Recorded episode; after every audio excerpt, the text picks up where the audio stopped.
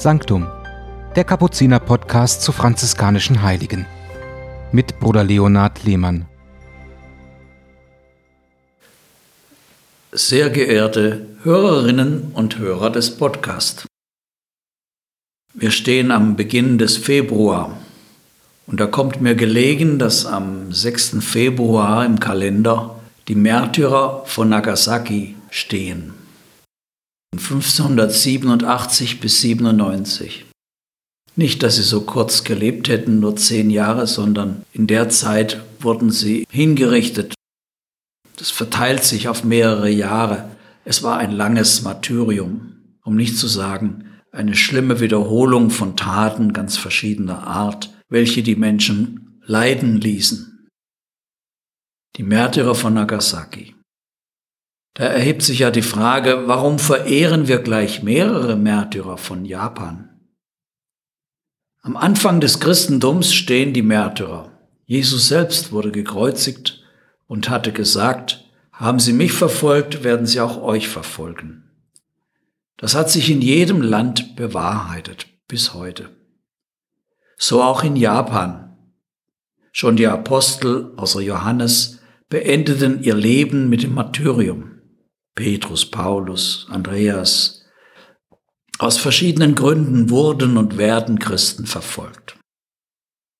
In welche Zeit wurden die Märtyrer von Nagasaki hineingeboren? Da es sich um eine große Gruppe handelt, müssen wir differenzieren. Unter den Märtyrern von Japan sind Missionare aus Europa und Einheimische, Ordensleute und Laien.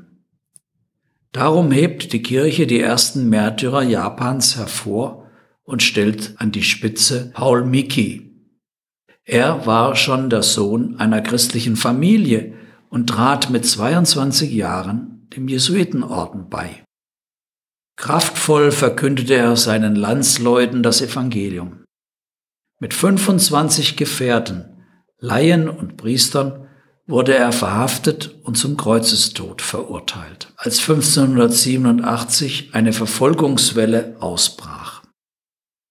Das gleiche Schicksal erlitten Franziskaner, die in Japan missionierten und schon viele Anhänger für den dritten Orden gewonnen hatten. Ihr Führer, ihr Leiter war Petrus Baptist oder Baptista aus Avila in Spanien. Dort 1545 geboren, trat er 1564 in den Orden der Franziskaner ein. Er wirkte schon viele Jahre auf den Philippinen, bevor er 1593 mit fünf Mitbrüdern nach Japan geschickt wurde. In Osaka erreichten sie viele Bekehrungen. Sie gerieten aber in die von den Bonzen 1587 ausgelöste Verfolgungswelle, die zehn Jahre später ihren Höhepunkt in Nagasaki fand. Am 5. Februar wurde die franziskanische Gruppe Sechs Brüder und über 20 Tertiaren, also vom dritten Orden, gemeinsam mit drei Jesuiten gekreuzigt. Die Verfolger wählten bewusst die Todesart Christi, so ist auch in der Kunst dieses Martyrium so dargestellt. Sehr grausam, Kreuze sind aufgerichtet und an diesen Kreuzen hängen Jesuiten oder eben Franziskaner oder Tertiaren. Wo und von wem werden diese Heiligen besonders verehrt? Die Heiligsprechung dieser ersten Märtyrer Japans durch Pius IX. im Jahr 1862 bewirkte einen neuen missionarischen Schub in Europa, besonders unter Jesuiten und Franziskanern. Die Heiligsprechung war aber auch ein Zeichen der Anerkennung für die junge Kirche in Japan, wo das Christentum bis heute Mühe hat zu bestehen. Was weiß kaum einer über diese Heiligen, die ja eine große Gruppe sind? Wohl kaum einer weiß, dass diese Märtyrer nicht nur bis in die grausame Todesart der Kreuzigung Jesus nachgefolgt sind, sondern auch in dem letzten Akt des Verzeihens. Jeder und jede verzieh den Henkern und betete für sie, wie Jesus am Kreuz, der gesagt hat, Vergib ihnen, Herr, denn sie wissen nicht, was sie tun. Und so fragen wir uns am Schluss, warum sind diese Heiligen auch heute noch ein Vorbild? Das Kreuz und erst recht die Kreuzigung muss man nicht herausfordern. Bestimmt ist das Beispiel dieser Märtyrer jetzt keine Aufforderung an uns, es ihnen nachzutun.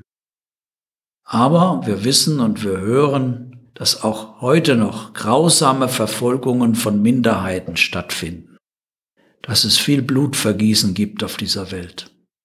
Wo stehen wir da als Christen? Die Missionsmethode hat sich seit den Märtyrern von Japan stark verändert. Unter den 124,8 Millionen Japanern gehören heute etwa 1,4 Millionen einer christlichen Kirche oder Gemeinschaft an. Für die wenigen Franziskaner und Kapuziner, die zurzeit in Japan als Missionare wirken, sind die 24 Märtyrer von Nagasaki wegen ihrer Treue zum Evangelium ein Vorbild. Aus ihrer Lebenshingabe wird die kleine Kirche in Japan Kraft schöpfen, damit die Saat der Blutzeugen aufgeht und Frucht bringt, sowohl unter Laien wie unter Ordensleuten. Sanctum, der Kapuziner-Podcast zu franziskanischen Heiligen.